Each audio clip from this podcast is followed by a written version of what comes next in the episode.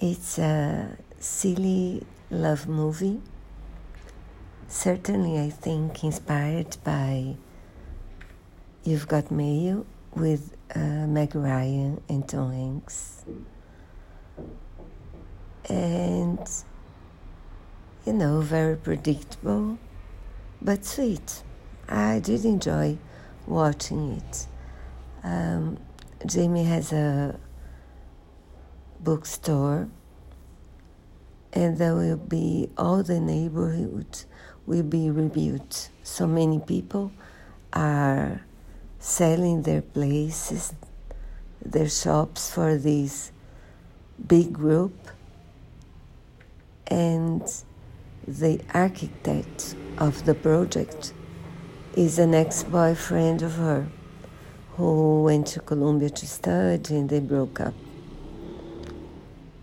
And you know, she has a best friend, he has a best friend too, and they are in love with each other, but you know, very, very predictable. But I did enjoy watching it, so that's it.